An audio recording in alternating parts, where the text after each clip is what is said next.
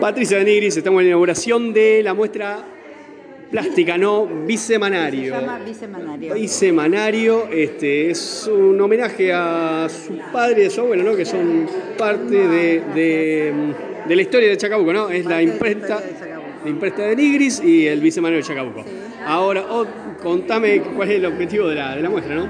Bueno, el objetivo de la muestra es eh, rendirle un homenaje a mi papá, eh, que durante 40 años fue director del periódico, también a mi abuelo, que fue su fundador.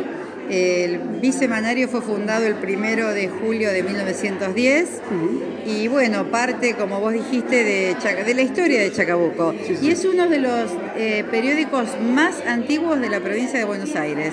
Tiene 109 años. 109 años.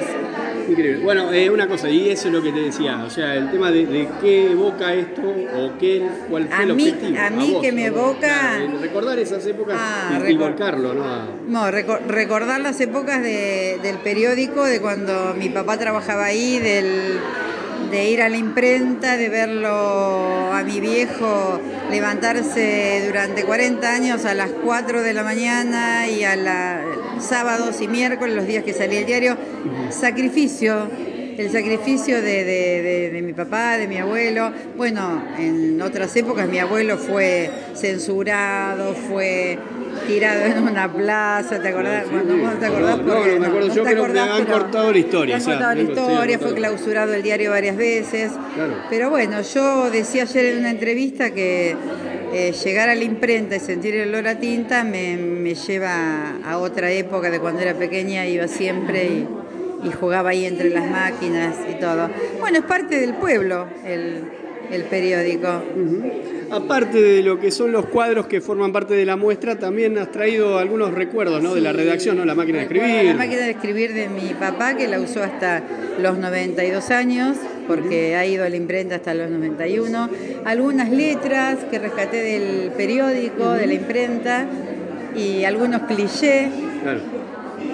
Los clichés son eh, fotografías, ¿no? Nosotros le decimos, son lo, lo que sirve para imprimir la fotografía en el, en el diario, Sí, ¿no? sí, Por sí. eso. ¿Se usa, se usa ahora? No, no se usan No. más, pero bueno, bueno, eran la, la forma de imprimir que teníamos con, con ese tipo de imprenta, ¿no? Eran una forma, se pasaba negativo, la imagen era difícil de explicar. Ah, Recién estaba hablando con, porque hay dos empleados Acá. que han trabajado más de 40 años en el periódico y yo le explicaba a una amiga que es trabajo de, pon- de poner mucho el cuerpo, el cuerpo, la vista, porque se hacía, viste, de la manera de hacerlo con, Sí, sí, sí. del revés, todo, Claro. bueno, era muy sacrificado Bueno, los que este, trabajaban ahí. Sí, no, seguro, seguro, seguro, seguro, me imagino.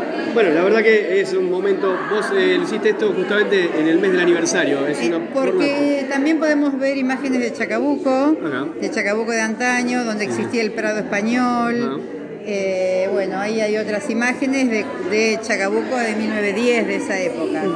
Y la- el periódico en realidad se inició como imprenta y librería.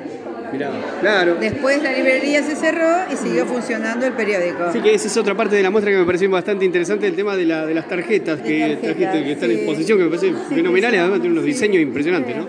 Que eran eh, diseños de, de avanzada en esa época. Claro, estamos hablando que son tarjetas de qué año más o menos. 1910, 1912.